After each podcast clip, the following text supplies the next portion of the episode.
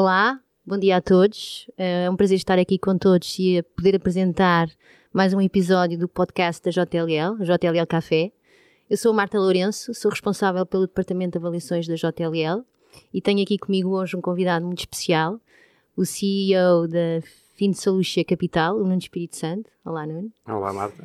Eu e o Nuno vamos estar a falar de um tema que para nós é muito atual, que é a tecnologia no imobiliário e em particular nas avaliações. É algo que é importante e principalmente nas grandes transações onde já participámos. Portanto, bom dia Nuno, obrigada por teres aceito o convite. Obrigado eu, Marta. É um prazer estar aqui com vocês. Temos vindo a colaborar ao longo destes anos em vários projetos e, e este é um tema muito atual e no qual nós colaboramos bastante. É verdade. Nuno, um, para começar, gostava que te apresentasses um bocadinho e falasses um bocadinho do percurso, do teu percurso e do percurso da Solution Capital nos últimos anos. O que é que vocês têm feito?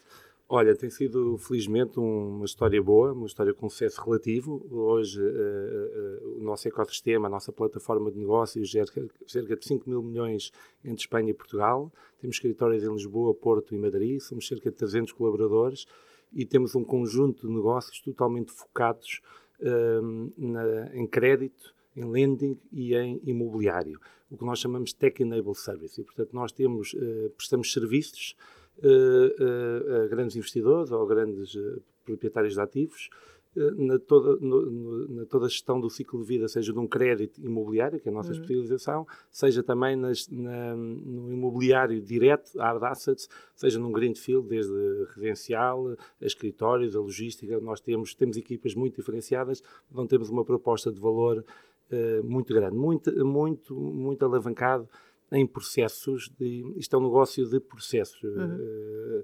Gerir uma casa ou gerir um crédito não é rocket science, é relativamente simples. A complexidade vem pelo grande volume e a distribuição geográfica. Portanto, é um negócio de processos e processo é tecnologia e o que nós hoje estamos totalmente focados é no Tech Enable Services, uhum. sendo que eh, nós inicialmente começámos a nossa história há 15 anos atrás, eu vinha de banco de investimento, consultoria estratégica, depois trabalhei num, num, num banco durante 3 anos, onde saí em 2006 para fundar a FinSolute, na altura tínhamos dois dois, fundos, dois bancos que nos serviram de, de, de, financial sponsors, mas em 2012 nós fizemos um management buyout e hoje é uma, uma companhia totalmente independente e detida pelos, pelos seus sócios.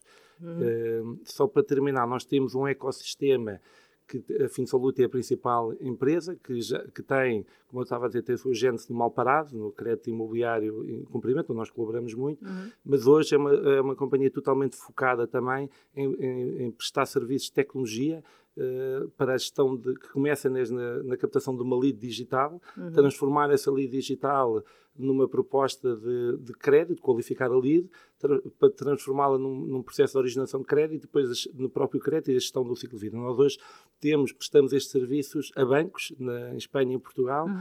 e portanto nós temos uma, uma oferta de serviços muito suportada por tecnologia. A tecnologia é a combinação de duas coisas, o, o processo em si e o software de suporte, claro. mas uh, sempre focada em, em imobiliário e crédito imobiliário. Muito bem.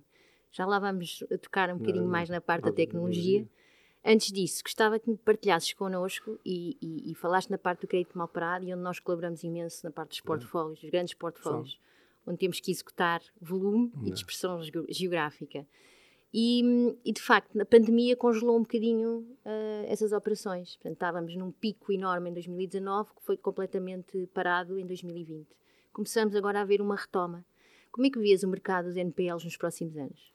Olha, eu, eu, eu, vejo o mercado dos NPLs, eh, é um mercado que está cá e está cá para ficar. E, portanto, vai haver alturas com maior número de transações, é outra com menor número de transações. Se não houver uh, crédito mal parado, significa que não há crédito. Quando os bancos dão crédito, tem lá a probabilidade de default é. e a severidade tem um conjunto e, portanto, uh, crédito mal parado vai, irá sempre existir, porque senão tínhamos um problema de financiamento da economia.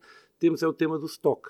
Uh, acho que nós, quer dizer, é um facto, teve parado pela incerteza que existia no mercado, a incerteza do, que, do ponto de vista económico e o impacto na, na, performance das carteiras, nos tempos, nos custos, uma série de coisas. Acho uhum. que o resultado uh, da pandemia, ou o que aconteceu na pandemia, podemos falar mais à frente, foi bastante diferente daquilo que eram as expectativas iniciais, mas agora vê-se um retomar, há um bastante interesse, há um estoque grande, eh, vai continuar a aumentar, uh, uh, aumentar e portanto nós estamos bastante positivos no outlook de, de, trabalho.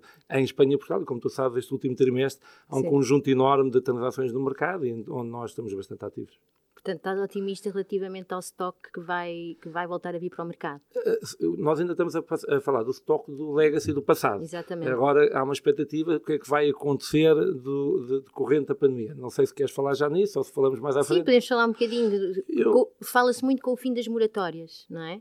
Ah, isso, uh... sem dúvida, Portugal é um caso, e focando aqui em Portugal, é um caso onde nós temos um, um peso excessivo de moratórias. Hoje, uhum. terminaram em agosto, agora em agosto, uh, as moratórias e Portugal tinha no conjunto da União Europeia era provavelmente o país com o maior número de, de empréstimos em moratória, seja de particulares, seja de empresas. E, portanto, há uma expectativa de, de qual é o impacto. Uhum. Uh, há várias métricas, há quem diga que 20% do crédito que estava em moratória vai, para, vai entrar em risco ou em uhum. default, há outros dizem 30%. Eu acho que uh, a minha expectativa pessoal, eu penso que o efeito da pandemia do ponto de vista económico foi bastante mais mitigado do que nós estávamos todos à espera mas claramente eu, eu antevejo que há um grande risco muito maior do que o ponto de vista económico, que é a subida das taxas de juros. E as subidas das taxas de juros, mesmo numa economia pujante, vai ter um impacto na, na, na capacidade de pagar do o, aumento do custo de financiamento de 1% é um aumento muito substancial. Claro. É, quem passa de 1 para 2 é um aumento de 100% do seu custo de financiamento e as margens são muito apertadas. Portanto, eu penso que uh, há uma expectativa de inflação, há, já se fala numa subida da taxa de juros nos Estados Unidos e a Europa uh, vai ter que, mais tarde ou mais cedo, também começar a ter uma subida da taxa de juros. O impacto da subida da taxa de juros eu acho que vai ser muito mais uh, relevante do que o efeito da pandemia na economia. Agora, sem dúvida, alguns setores uh, vão ser afetados e vai haver bastante crédito uh, que vai entrar em, em, risco.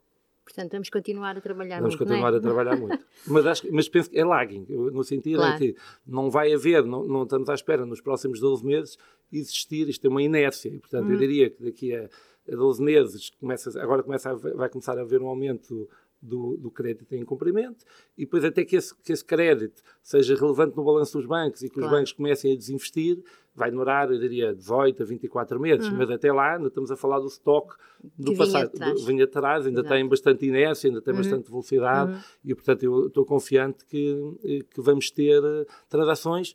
Dito isto, acho que as transações que nós tivemos em 2019 e finais de 2018 com grande volume de, de uhum. essa dimensão de transações no mercado português, são, no meu ponto de vista, são pouco prováveis voltarem a acontecer. Sim, exato. Esperemos nós. Verdade. Agora entrando um bocadinho no tema da tecnologia, e como, como temos vindo a falar, e tu, tu bem disseste, temos colaborado muito, JTLL, convosco, com grandes investidores, uh, como é que vês o papel da, da, tecnologia a ajudar estes grandes players e, no fundo, a fazer o underwriting destas grandes operações imobiliárias? Voltamos. Eh, eh, o tema destas grandes operações imobiliárias um, é a gestão dos dados. É um conjunto enorme de dados de diferentes uh, fontes, com diferentes uh, formatos. Uhum. Com, é, um, é, é, é, complexo. É complexo e Sim, pesado do ponto dúvida. de vista de tratamento de dados. Eu vou dar um exemplo relativamente simples para ver qual é, como houve uma alteração estrutural uh, do, do, no passado recente. Que era, antigamente, quando nós começámos este mercado, pedia-se uma avaliação, vinha um relatório de 30 páginas, e nós líamos o resultado da avaliação e bora para a frente, para a frente. Claro. Hoje em dia já não é assim. Portanto, nós quando, quando, eh, quando, nós colaboramos, e vocês fazem um conjunto de avaliações, mandam um relatório muito completo, cheio de dados, e, e, e houve um, um, investimento no tratamento, no processamento desses dados. O que nós também queremos e querem toda a gente é ficar com os dados, porque esses dados podem ser transformados em, em, conhecimento no futuro próximo. Nós podemos alavancar os dados de hoje de uma avaliação para amanhã tomar uma melhor decisão ou, ou considerar. Portanto, há uma mudança, eu diria, logo estrutural, que é, já não queremos só processar os dados, queremos guardar os dados para criar valor, criar uh, know-how e valor acrescentado com esses dados. E, portanto, isso implica que todo o processo, a construção de uma avaliação ou de um relatório, uhum. Eh, permita guardar de uma forma eficaz e eficiente esses dados, porque não é, não é fazível nós pegarmos no relatório e depois estarmos à mão claro. a, a, passar esses dados para uma aplicação. E, portanto, tem, tem dois temas. Tem um tema de risco operacional, as pessoas em vez do 5 põem o 4, em vez uhum. de um uhum. ponto põem uhum. uma, uma vírgula, mas depois também tem o custo da pessoa. E, claro. portanto, há, a tecnologia uh, permite uh, simplificar e mitigar de uma forma muito relevante toda, todas estas, estas dinâmicas e permitir guardar os dados para que nós possamos, e vocês também, amanhã tomar decisões e comparar a decisão do underwriting com a realidade, uhum. porque quando nós fazemos os underwritings, na realidade, naquele momento era a informação que nós sabíamos. Claro. No dia em que nós tomamos controle do ativo, a realidade muda, não é? Claro. E, portanto, o que hoje está certo amanhã pode estar errado e vice-versa, não é? Uhum, uhum, claro. E, e, o facto do uso da tecnologia e haver cada vez mais uma automatização dos processos e, portanto, liberta um bocadinho o avaliador, o consultor que está a fazer a análise. Como é que tu vês essa mudança de paradigma? Por um lado, uh, o, a automatização dos processos, por outro, o valor acrescentado que o consultor e o avaliador pode dar e deve dar à análise eu, eu que faz. Acho, eu acho que dá. Eu vou-te fazer uma, uma proxy, com, por exemplo, com, com vocês, tem um, um franchising muito sucesso no residencial, o valor do, do, do broker. Uhum. Uh, uh, Subestima-se o valor da pessoa que recebe a pessoa para visitar uma casa e depois abre a casa e faz o pitch da venda da casa. Uhum. Porque pessoa, nós começamos a jornada da compra da casa online. Mas, e, e há aquela coisa, ah, agora vamos todos comprar casas online sem visitar. Esquecem, isso é uma, é uma falsa verdade, porque a pessoa que vai lá, e vocês têm um franchising com muito sucesso, tem valor, o mesmo, o mesmo princípio aplica-se nas avaliações. E, portanto, há um conjunto de variáveis e de, de, de tipo de trabalho que pode ser feito de uma forma automática, uhum. com valor acrescentado, com risco, com pouca volatilidade, mas depois temos que olhar uh, com algum detalhe para alguns casos relevantes. E, portanto, nós podemos fazer uma análise top-down ou bottom-up. Uhum. Como tu sabes, nas carteiras mais granulares, nós começamos sempre com um exercício muito estatístico, top-down.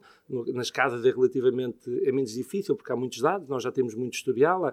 Em Portugal podia ser melhor se nós tivéssemos os dados da transação, podemos também claro. mais à frente falar sobre isso, mas na realidade existe alguma assimetria de informação. Existindo essa assimetria de informação, os brokers que têm mais informação eh, mitigam, criam muito valor, e é muitas vezes os modelos automáticos não conseguem capturar claro. essa parte qualitativa. E, portanto, eu acho que uh, no, nas carteiras residenciais é um bom exemplo em que nós hoje, e eu não tenho dúvida que nós, vocês e nós, no aquilo que é residencial, os grandes uh, players, têm no resultado agregado um risco, uma volatilidade muito baixa, mas depois há uma, uh, no linha a linha, há uma variabilidade, há uma volatilidade na linha a linha. Nós temos, olha, esta carteira vale 100 milhões, mas é um conjunto de mil linhas há ali duas ou três linhas que nós nos vamos enganar. Portanto, há uma distribuição normal, nós sabemos que dois terços do, dos, das observações vão ficar ali dentro dos desvios padrões que nós estamos à espera, mas temos outliers. E, portanto, claro. nesses outliers, sejam casas de muito valor ou casas de pouco valor, o olho, a, a experiência de um avaliador tem muito valor acrescentado. Claro. Por inverso, nas coisas mais complexas, que são diferentes, tem que ser, não há um modelo automático, quer dizer, podemos fazer um conjunto de assumptions, para fazer, eu diria, uma fase não vinculativa. Quando vamos para uma fase mais vinculativa, em que temos que, uh, aí claramente, eu, nós vemos muito valor. E, portanto, e fora tudo em Portugal, existe muita assimetria de, uhum. uh, de informação. Se existisse mais informação, e existe, não é disponibilizada, eu acho que o mercado uh, trabalharia de uma forma mais eficiente, com menos, com, diminuindo o bid, o spread uhum. do bid-ask, e, e, e, gerava menos incerteza. Portanto, eu acho que isso era uma forma boa do mercado uh, trabalhar. Mas, uh, mas eu volto a dizer, acho que os avaliadores, o seu know-how, a sua validação, a sua experiência, no mercado como o português, tem muito valor. Claro, concordo plenamente ah. contigo. Aliás, nós temos. Uh, e tu já conheceste, nós temos uma, uma plataforma, a JLL, que criou de raiz, que é o Valorem, que faz muitos processos automáticos e liberta-nos imenso ah. tempo para isso. Um, mas de facto, o nosso know-how é sempre muito importante, sem uhum. dúvida. E, e na Fin Solution, como é que vocês estão em termos de tecnologia?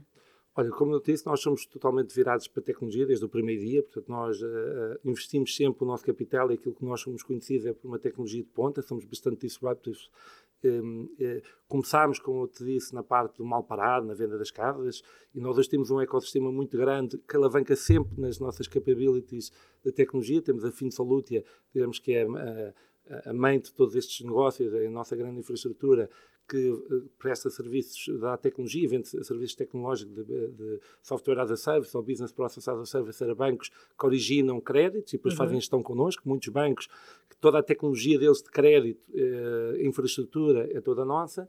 Depois temos um negócio mais tradicional do mal parado, de, dos réus, temos várias marcas, ocupamos o espaço com várias marcas. Para teres uma ideia, nós na área do imobiliário, nós vendemos entre 200 a 250 casas ao mês e, portanto, uhum. uh, uh, temos um volume de transações muito grande e, portanto, isto é um negócio muito processos. Não é rocket science, é relativamente simples, mas é preciso ter uma cabeça muito organizada e uma, e uma lógica processual muito, uh, muito estruturada. E a tecnologia é um enable, e portanto uhum. nós estamos numa indústria que nós chamamos de Tech Enable Service, e portanto isso tem sido o fator que nos diferencia e isso é onde nós investimos muito. Temos um, um, somos, somos Gold Partners da Microsoft, temos uma grande infraestrutura e isso tem-nos diferenciado da concorrência. E depois temos um conjunto de negócios, um, de, hoje em dia também de intermediação de crédito, também colaboramos uhum. a Twinkle, temos a EasyLend, que é uma plataforma de bridge lending com muito sucesso.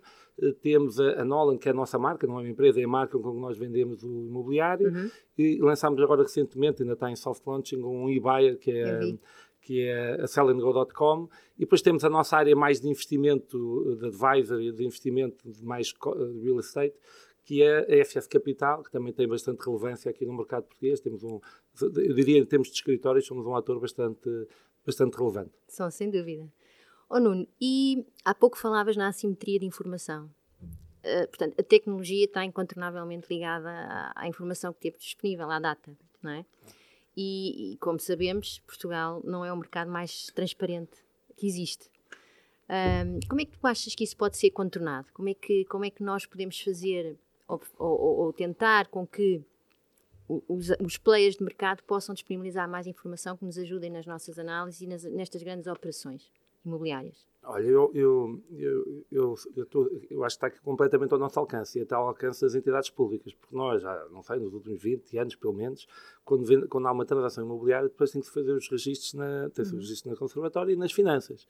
E, portanto, há um conjunto de dados que as finanças uhum. têm, eh, que são, que são todos iguais, que são possíveis de serem normalizados e disponibilizados de uma forma anónima, que permitiam seguir os exemplos que já se vê noutros países, uhum. e portanto nos países anglo-saxónicos há uma cultura de disponibilização da informação de uma forma anónima, portanto nos Estados Unidos há imensos, no UK há imensos, mesmo em Espanha mesmo hoje em, Espanha. dia, mesmo, mesmo em Espanha hoje em dia os registros uh, começaram nas cidades com mais de 150 mil habitantes, uhum. hoje em dia já está, já todas as províncias têm, e portanto cada três meses eles libertam os dados das transações e nós sabemos aquela rua, um tem três, um, dois, dois ou três dormitórios, nós temos alguns KPIs que permitem ter mais, uh, mais proximidade com a realidade do mercado. Claro.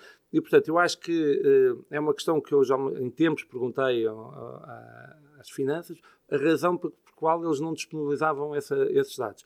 Eu acho que isso é, até é, é um fator de mitigação da evasão, da evasão fiscal. Quer claro. dizer, se houvesse esses dados, as pessoas sabiam o, que, o que aqui iam. E, portanto, acho que uh, aquilo que eu considero que falta claramente é o tema de, de haver uma DAS pública de de transações, de uma forma standardizada uhum. e anónima. Acho que há uma série de iniciativas uh, de, de boas em Portugal em que, em que, os brokers se juntam e dão alguns KPIs, é melhor que nada, mas, dizer, mas, tá, mas uh, estamos a pagar para um serviço que deveria ser o Estado a disponibilizar, porque o Estado tem um interesse próprio, que é claro. até uh, uh, promover maior transparência do mercado, mitigar a evasão fiscal, que eu acho que hoje em dia é muito marginal, uhum. mas que está claramente ao alcance dos stakeholders. Claro, e com certeza seria benéfico para todos. Para todos, para todos. E, e, e criava uma cultura de transparência, que, que, eu acho que isso é uma claro. coisa que é muito importante. Que, é, que, é, que é uma, muitas vezes olham para os países do sul da Europa uh, e veem, ah, está, nós não sabemos o que, é, o que é que vão para os local advisors, isso até para nós é bom, porque eles virem para cá sem terem um local advisor, fica mais difícil. Mas para nós também fica difícil ter um, um trabalho de maior valor, de, claro. de, criação de valor de alfa, sem ter esses dados que são, deveriam ser públicos e que há muitas experiências em vários países que é possível. Claro. Sem haver temas de proteção de dados, de, de, de, confidencialidade, quer dizer, é totalmente possível. Claro, claro que sim. Isso cola com a minha próxima pergunta. Portanto, já, já falámos aqui na tecnologia, na data, que são duas coisas que são muito, muito importantes para, para, para, para, os investidores com, com quem nós trabalhamos nestas grandes operações. Que mais achas que eles valorizam quando entram no mercado e procuram parceiros para trabalhar? Ninguém gosta de incerteza. Portanto, na vida, uh, ninguém gosta de incerteza, de volatilidade. Eles procuram uh, parceiros que lhes possam dar não só o local operational uh, knowledge, duas coisas, é a uhum. capacidade uhum. operacional local e o conhecimento do mercado local. Uhum. Isto depois é uma, é uma relação que se constrói com confiança e com delivery, estão a ver? E, e, com delivery. Um, eu acho que Portugal, eu, eu tenho essa experiência, porque nós temos uma operação grande em Espanha e em Portugal, eu posso dizer que Portugal é, nós temos recursos altamente desqualificados, o, o, mercado como um todo, portanto, tem bons avaliadores, bons uhum. escritórios de advogados, boas plataformas, boas advisors de investidores e, portanto, todos trabalham de uma forma muito profissional, uh, todos falam bem uh, inglês uhum. uh, e, portanto, eu acho que Portugal está bem posicionado aí, tem um problema de dimensão do mercado. Mas, volto a dizer, o que eles procuram é o mercado, o flavor do mercado local e a capacidade de operar local, porque não é de Londres ou de Nova Iorque que se fazem negócios em Portugal. Agora, temos uma restrição que é a dimensão do mercado que realmente é muito pequena. Verdade, mas acho que temos sido bem sucedidos, porque de facto nos últimos anos temos tido anos, anos gloriosos. Anos é? gloriosos, anos, anos gloriosos, e, e, a verdade é que eu eh, vejo poucos, poucos dos nossos clientes insatisfeitos com, com, com, com a realidade de, de, do mercado português. E se houvesse mais oportunidades, mais eles investiam. E eu penso que Portugal está numa situação um, bastante boa no, no pós-pandémico uhum. uh, e penso que Portugal agora tem que saber tirar partido dessas oportunidades, porque o que nós assistimos, e nós vimos isso muito no nosso negócio de, de escritórios, que é, uh, lembro, a partir de 2008 e 2009, as, as, empresas que tinham headquarters em Portugal multinacionais fecharam, porque uhum. não, não justificavam, portanto, não, as empresas que vendiam produtos e serviços em Portugal não justifica ter escritórios, agora Portugal pode ser um bom hub para ter um escritório que presta serviço ou vende produtos para o mundo inteiro. Claro. O, a proposta de valor, a qualidade de vida, a segurança, uhum. o custo de vida é, é, é muito atrativo vis-à-vis outras realidades. E eu acho que Portugal deveria aproveitar isso. Porque nós vimos hoje, e nós vimos isso nas nossas carteiras de escritórios, conjunto de empresas que nunca olham para Portugal, mas que vêm para cá não para vender produtos ou serviços de Portugal, vêm para cá para estarem os seus headquarters cá. Eu acho que isso é, é uma mudança de paradigma muito interessante e que tem muito potencial. Agora, nós temos é um mismatch entre oferta e procura.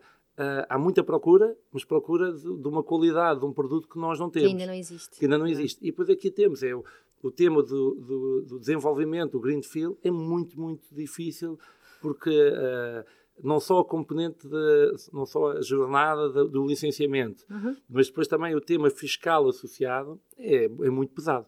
Sem dúvida. Por acaso, um, um, dos outros temas do nosso, dos nossos podcasts foi exatamente essa, os custos de construção elevados, toda toda, toda essa temática que realmente uh, inibe um bocadinho haver mais investimento ainda. Em... Só, com, só com, hoje em dia, só com um rendimento alto, claro. no caso das casas, só casas a partir de um certo valor, é que compensa. É compensa, claro. porque, uh, e depois tem no, na parte, e nós, tu tens muita experiência nisso, uhum. fazemos muitas análises de terrenos, sim, de, de sim, projetos, sim. coisas. Uma coisa é o que já está feito, é um sancaço, já lá está. Claro. Nós, e nós, para vocês terem uma ideia, nós o ano passado uh, terminámos e vendemos 16 promoções em Portugal coisas que nós, uh, nossos clientes adquiriram no banco, nós acabamos as obras, fechamos, mas nós vendemos 90% deles abaixo do custo de construção. Uh, é um facto. Sem e, portanto, dúvida. É, é, uma realidade. E, e em, em, sítios relativamente líquidos. Eu lembro-me, em, em Setúbal, nós vendemos um conjunto de 53 apartamentos que o valor médio da, da, do metro quadrado foi para 1.600 euros, que é uma coisa ridícula. Uh, mas pronto, nós temos que comprar aquilo muito baratinho, uh, é terminar de uma forma muito baratinha para claro. poder vender o produto, porque o poder de compra é baixo, não é? Claro. No caso dos escritórios, é a mesma coisa, quer dizer, só com uma renda, hoje em dia, acima dos 20 euros, é que se consegue que os números uh, funcionem. Mesmo assim, não é fácil. O tema do IVA é um tema muito pertinente. Sem dúvida, sem dúvida. Última pergunta, Nuno. Para além da tecnologia e da data que já falámos aqui, como é que tu vês empresas como a JLL a acrescentar valor aos clientes e que tipo de serviços é que nós podemos prestar que ainda não prestamos vos podem ajudar no vosso dia a dia, nas vossas decisões, nas vossas grandes decisões de, de, de investimento imobiliário? Olha, eu acho que uh, nós colaboramos com a JLL em diversas vertentes e, e, e, acho que a JLL em Portugal deve, uh, acho não, tenho a certeza que é um caso de sucesso. Para além de ter uma equipa com muito talento, eu acho que isso é muito importante. Acho que o talento é, é um enabler de, de, tudo isso. acho que vocês têm um franchising muito forte, uhum. associado a uma equipa com muito talento e, e multidisciplinar. E essa oferta multidisciplinar, no nosso caso, que temos diversas vertentes de negócios, é, é catalisador de, uma, de um cross-selling muito, muito uhum, relevante. E, portanto, uhum. acho que vocês foram muito inovadores uh, no caso da Tetris. Portanto, nós hoje fazemos muitas obras com a Tetris. Uhum. Uh, na parte uh, residencial também foram muito inovadores, também já vendemos muitos projetos. Temos um projeto em Sesimbra em que, são, em que são vocês o, o, o agente exclusivo Conheço bem esse projeto. nesse projeto. uh, um projeto que tu estás a ver, muita discussão deu aquele, aquele caso. Uh, e, portanto, há, há, acho que a vossa e oferta... Está a ser um sucesso agora. Está a ser um sucesso, e, portanto, acho que aqui vocês têm um bom setup em termos de, de, equipas multidisciplinares e com talento. Uhum. E depois é, é, é, conjuntamente puxarmos todos para cima, quer dizer, não estamos sempre a queixar, mas eu acho que não é a vossa cultura, não é, não, a, nossa, não é a nossa cultura e, portanto, nós acho que, acho que vocês temos que manter o nosso caminho e, e ter brilho e continuar a, a, a trabalhar com, a criar todos os dias algo melhor do que ontem. Oh, Nuno, obrigadíssima, adorei a resposta. ótima, ótima maneira de concluirmos o nosso Obrigadíssimo, podcast. obrigado eu pelo convite. Obrigada por teres vindo. E despeço-me. Uh, ficou aqui concluído outro podcast JLL Café. Beijinho a todos e obrigada por terem estado aí.